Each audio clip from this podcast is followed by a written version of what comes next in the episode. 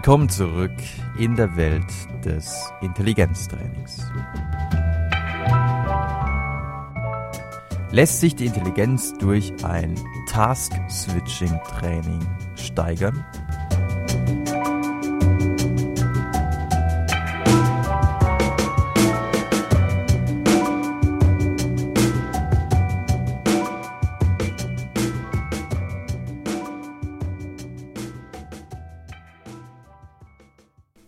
Task Switching. Was ist denn das jetzt schon wieder? Ja, in jeder neuen Episode wird hier irgendein kompliziert klingendes Paradigma aus der kognitiven Psychologie durch den Podcast gezerrt. Muss das denn sein? Pff, nö, eigentlich nicht.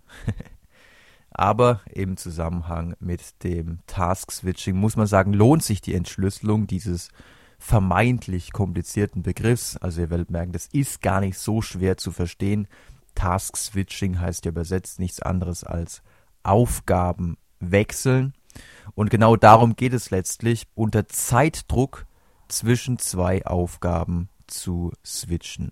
Und dieses Switchen erfordert von uns und trainiert eventuell sogar ein Stück weit unsere Aufmerksamkeitskontrolle. In der Psychologie würden wir eher von exekutiver Kontrolle beziehungsweise exekutiven Funktionen sprechen.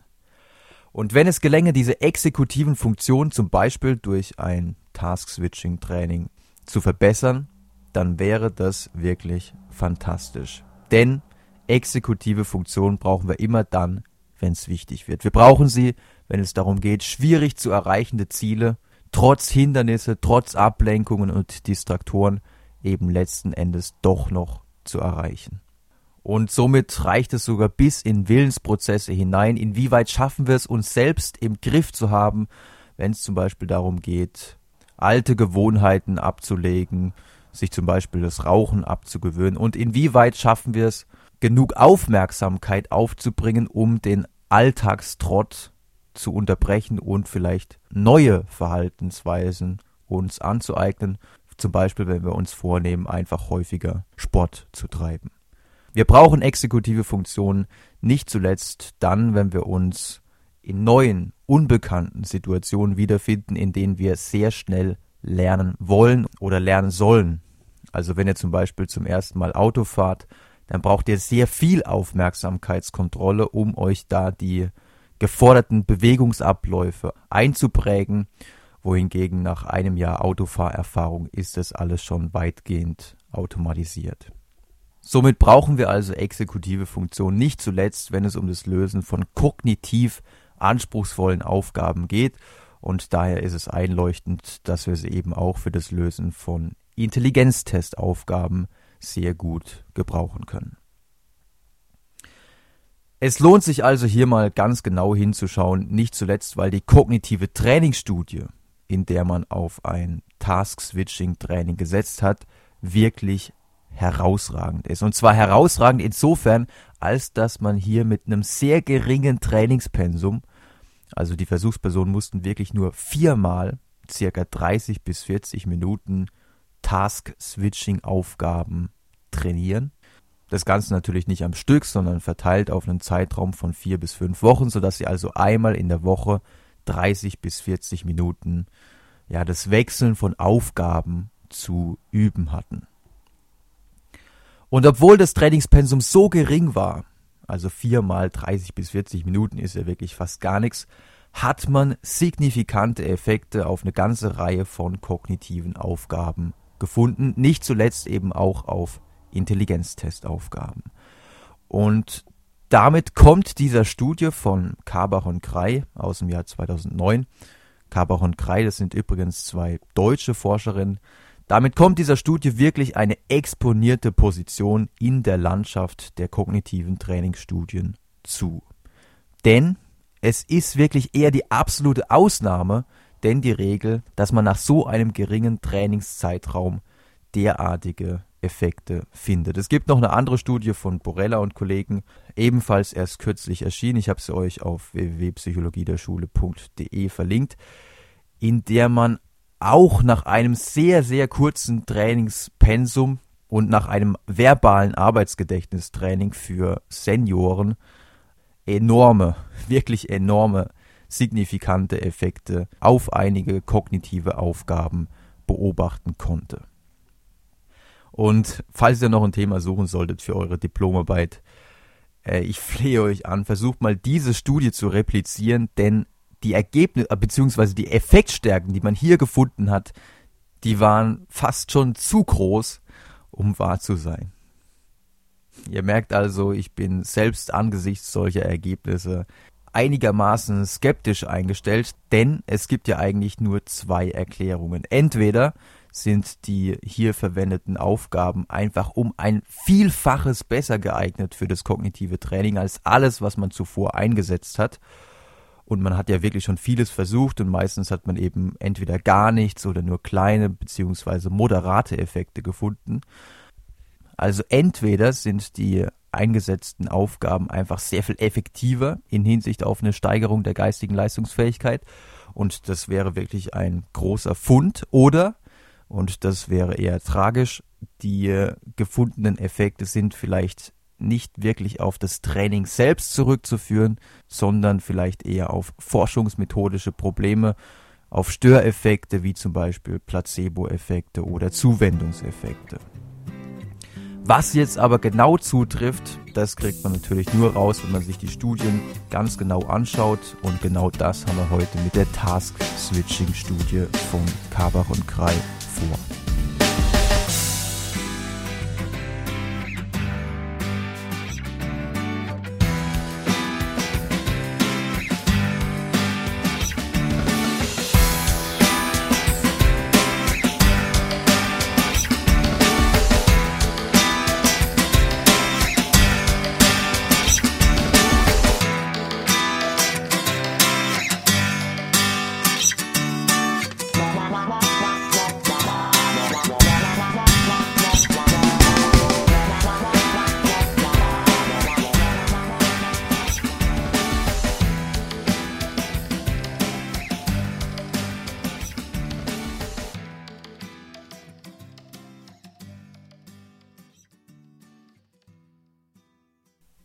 Bevor wir die äh, Task-Switching-Studie von Kabach und Krei jetzt mal ganz genau unter der Lupe sezieren, müssen wir natürlich erstmal klären, was Task-Switching eigentlich ist.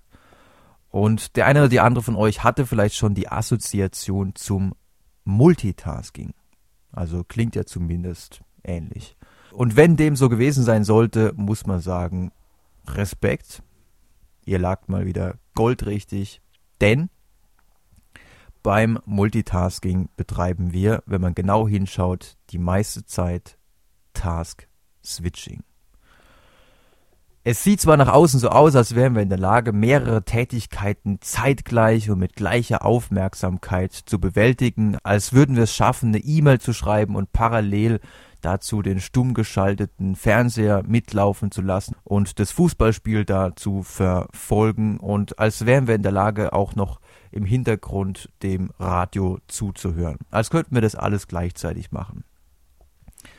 Wenn wir aber genau hinschauen und wenn ihr mal eure Erfahrung überprüft, dann ist es eigentlich so, dass wir vielleicht einen oder vielleicht auch nur einen halben Satz in der E-Mail schreiben und im nächsten Moment nehmen wir aus dem Augenwinkel wahr, oh, da ist gerade irgendetwas passiert bei dem Fußballspiel und schon switcht unsere Aufmerksamkeit dahin und wir gucken uns jetzt da die Zeitlupe an.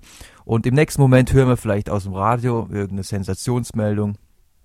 Äh, Boris Becker war mal wieder in der Besenkammer und schon hören wir da ganz genau zu. Und natürlich schreiben wir währenddessen eben nicht an der E-Mail weiter. Das heißt tatsächlich aufgrund unserer begrenzten Aufmerksamkeitskapazität, aufgrund unseres Flaschenhalses der Aufmerksamkeit, verarbeiten wir, bearbeiten wir nicht alles parallel und zeitgleich, sondern switchen wir vor allem dann, wenn es kognitiv anspruchsvoll wird. Natürlich kann man Auto fahren und parallel einem exzellenten Podcast zuhören wie diesem. Ähm, aber gerade wenn es kognitiv anspruchsvoller wird, dann findet eigentlich die meiste Zeit Task Switching statt. Jetzt kann man sich fragen, ist das gut? Ja, also ist das gut für unser kognitives System? Schließlich betreiben wir heute deutlich mehr Multitasking und vor allem auch Medienmultitasking als noch vor 10, 20 oder 40 Jahren. Und veränderte Umweltbedingungen können sich ja durchaus auf unsere Intelligenz, auf unsere kognitive Leistungsfähigkeit auswirken. Das haben wir ja im Laufe der letzten Episoden schon mehrfach gehört. Man könnte ja die Hypothese jetzt aufstellen, dass wenn beim Multitasking die meiste Zeit Task-Switching stattfindet und ein Task-Switching-Training wiederum eventuell, das werden wir jetzt im Laufe der Episode ja noch diskutieren, eventuell intelligenter macht, eventuell die Aufmerksamkeitskontrolle schult, dann könnte man doch vermuten, dass dieses Multitasking, was wir im Alltag häufig betreiben, dass uns das auf lange Sicht eventuell auch cleverer macht. Das könnte man ja vermuten und manche Forscher haben das auch tatsächlich als Hypothese in den Raum gestellt. Paradoxerweise spricht zunächst mal einiges dagegen. Es spricht vor allem die Studie von Ness, Ophir und Wagner aus dem Jahr 2009 dagegen, in der man tatsächlich Heavy Media Multitasker, also Leute, die wirklich exzessives Medien Multitasking betrieben haben. Das sind Leute, die wirklich teilweise in acht Zeitstunden, zwölfeinhalb Stunden Medienkonsum untergebracht haben. Diese Gruppe hat man verglichen mit Leuten, die eben ganz selten Medien-Multitasking betrieben haben. Und zwar hat man sie verglichen in Hinsicht auf ihr Abschneiden in standardisierten Aufmerksamkeitstests. Wenn ihr wissen wollt, was für Aufgaben das im Einzelnen waren, kann ich euch zum einen die Studie selbst empfehlen, die habe ich auch auf der Webseite verlinkt, aber zum anderen habe ich auch einen Geist- und Gehirn-Vortrag von Manfred Spitzer zu eben jener Studie verlinkt, in der er diese Aufgaben sehr genau und sehr gut beschreibt. Das Interessante und selbst für die Forscher weitgehend verblüffende war, dass diejenigen, die sehr viel Medienmultitasking betreiben, dass die tatsächlich deutlich und signifikant schlechter abgeschnitten hatten in diesen Aufmerksamkeitstests als eben jene, die ganz selten Medienmultitasking betrieben haben. Manfred Spitzer kommt jetzt aufgrund dieser Ergebnisse zu dem Schluss, naja, es ist ja jetzt ganz offensichtlich, wenn man noch kein Aufmerksamkeitsdefizit hat, dann kann man es sich mit exzessivem Medienmultitasking antrainieren. Aber kann man diesen Schluss tatsächlich aufgrund dieser Ergebnisse ziehen? Ich denke nicht. Denn wir haben hier mal wieder nur eine Korrelationsstudie und der aufmerksame Hörer weiß, Korrelationsstudien können keine Auskunft über die Kausalrichtung geben. Das heißt, es könnte zwar durchaus so sein, dass das exzessive Multitasking, was diese Leute betrieben haben und dieses ständige Switchen von einem Medium zum nächsten, dass sich das tatsächlich negativ ausgewirkt hat auf deren Fähigkeit zur Aufmerksamkeitskontrolle, auf ihre Fähigkeit, sich nicht ablenken zu lassen.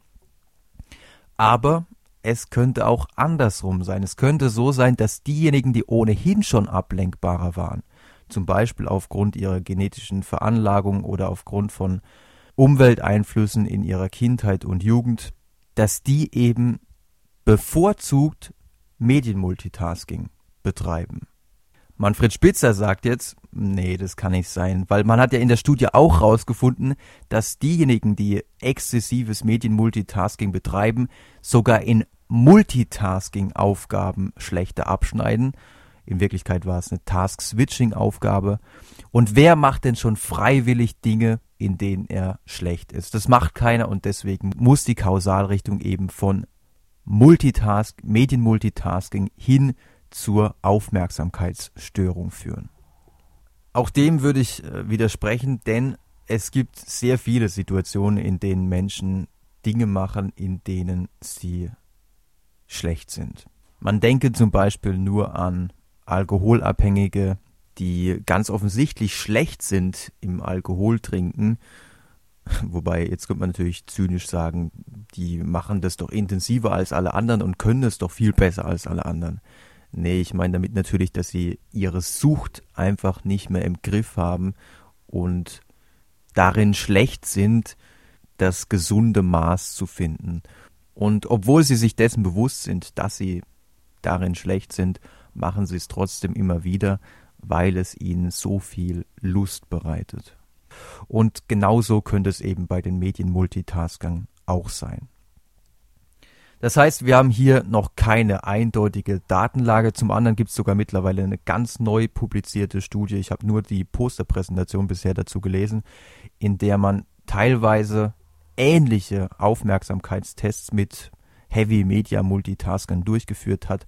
Und in dieser Studie hat man keine Effekte gefunden, nur oder immerhin aber auf der subjektiven Ebene. Das heißt, je häufiger die Leute Medienmultitasking betrieben haben, desto häufiger haben sie angegeben, dass sie sich als impulsiver erleben, dass sie also mehr auf Reize reagieren als andere.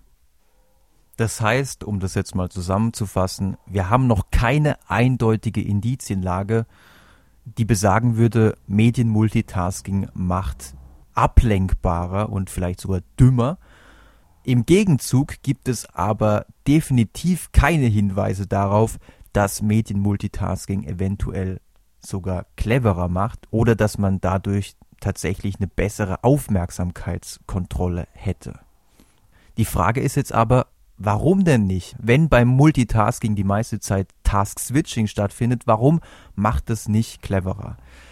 Ich denke, dass das vor allem mit der Art und der Qualität des Task-Switchings zu tun hat. Beim Medienmultitasking lassen wir uns weitgehend von einem Reiz zum nächsten treiben. Das heißt, wir sitzen vorm Computer, da ist ein Link und der sieht interessant aus, der könnte uns zu, zu interessanten Informationen führen, dann klicken wir da drauf. Und auf der nächsten Seite ist wieder ein Link, oh, das sieht interessant aus, dann klicken wir da drauf. Parallel haben wir den Fernseher an, switchen von, wir switchen von einem Programm zum nächsten, bis wir irgendwo bleiben, was uns als entweder interessant oder als angenehm erscheint. Das heißt, dieses Task Switching, was hier stattfindet, ist weitgehend lustgesteuert. Das ist meistens mit relativ wenig Anstrengung verbunden. Wir brauchen nicht viel Aufmerksamkeitskontrolle dafür, sondern wir lassen uns wirklich teilweise sogar von den einzelnen Stimuli quasi vor uns hertreiben. Wohingegen das Task-Switching-Training, was wir gleich kennenlernen werden, das ist in allerhöchstem Maße anstrengend und wir brauchen in allerhöchstem Maße Aufmerksamkeitskontrolle. In der Sprache der kognitiven Psychologie würde man sagen, die Information wird top-down verarbeitet und die hierbei beteiligte Gehirnregion ist mit Sicherheit der präfrontale Kortex, von dem wir ja schon mehrfach gehört haben, wie wichtig er für das Arbeitsgedächtnis und für die Aufmerksamkeitskontrolle und somit letztlich natürlich auch für das Lösen von Intelligenztestaufgaben ist.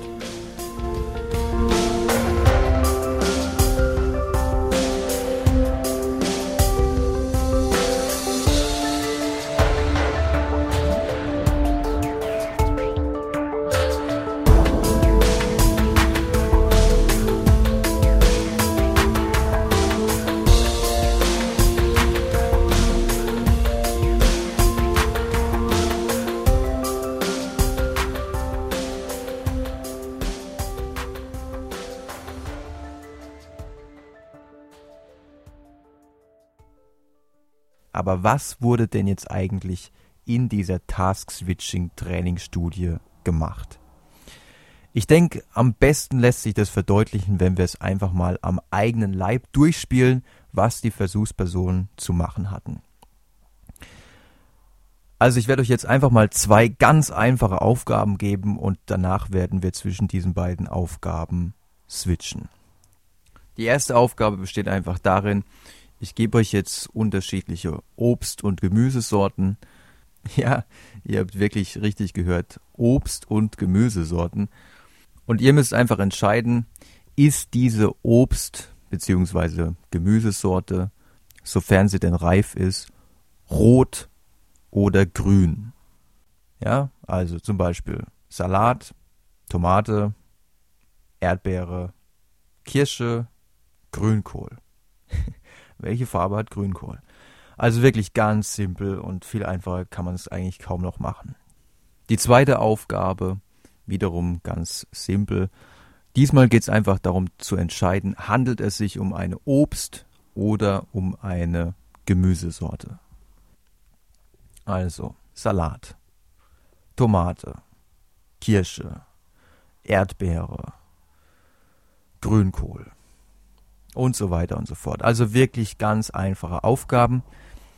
Und das waren im Übrigen die Aufgaben, die die Versuchspersonen in der aktiven Kontrollgruppe von Kabach und Krei.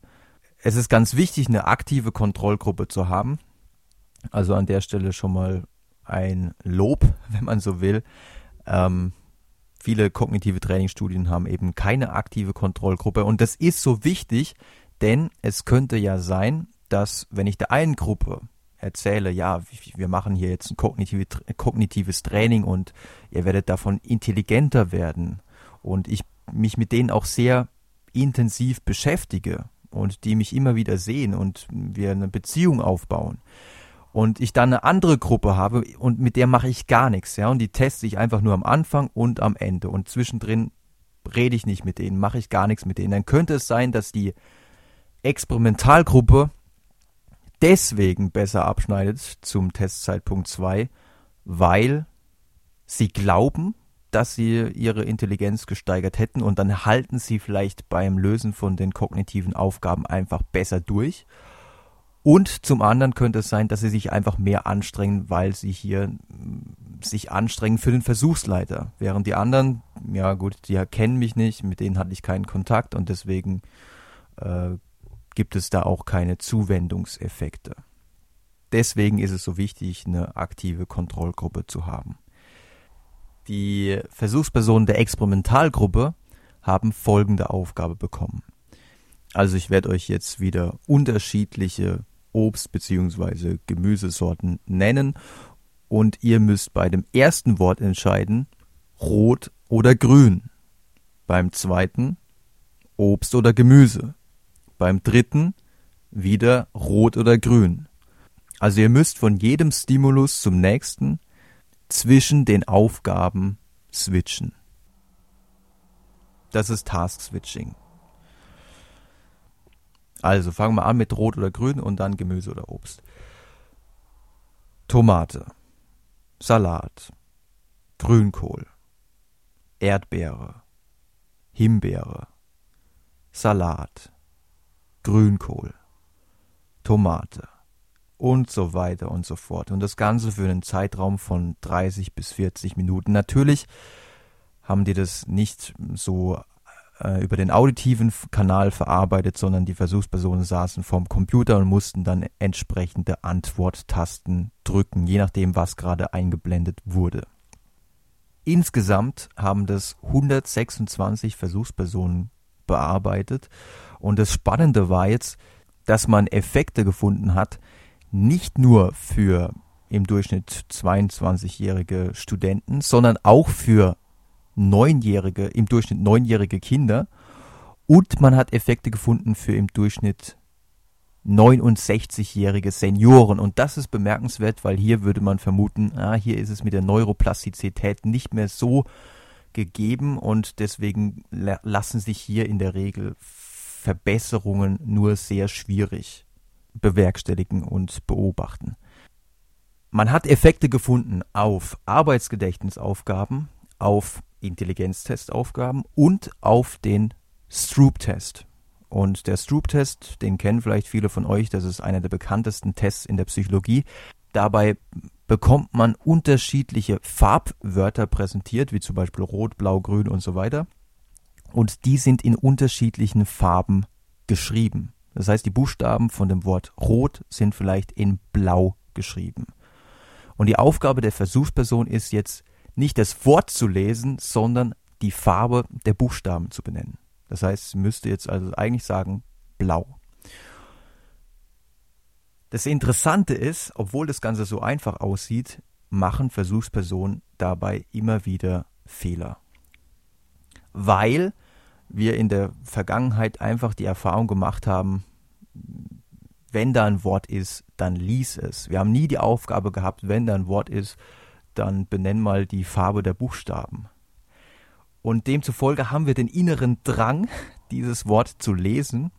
Wir haben, es entsteht Interferenz mit der Aufgabe, die, die uns da gegeben wurde. Und beim Stroop-Test geht es darum, wie gut sind wir diese Interferenz zur Seite zu schieben. Wie gut können wir diesem Drang, diesen inneren Drang, das Wort zu lesen, widerstehen. Das heißt, man kann bei den Versuchspersonen dann häufig beobachten, dass sie bei diesem Wort rot, das in blauen Buchstaben geschrieben ist, dann lesen ro, ro, äh, blau, blau, blau. ja. Und beim Task Switching, und so kann man sich vielleicht erklären, warum hier ein Transfereffekt stattfand. Beim Task Switching, habt ihr ja gerade vielleicht selber gemerkt, entsteht eben auch Interferenz. Mit jedem neuen Stimulus, den ich bekomme, muss ich die Aufgabe, die ich zuvor gelöst habe, rot oder grün, ja, die muss ich dann zur Seite schieben. Diese Interferenz muss ich unterdrücken, um dann die Aufgabe, die gerade gefordert ist, auch wirklich richtig ausüben zu können.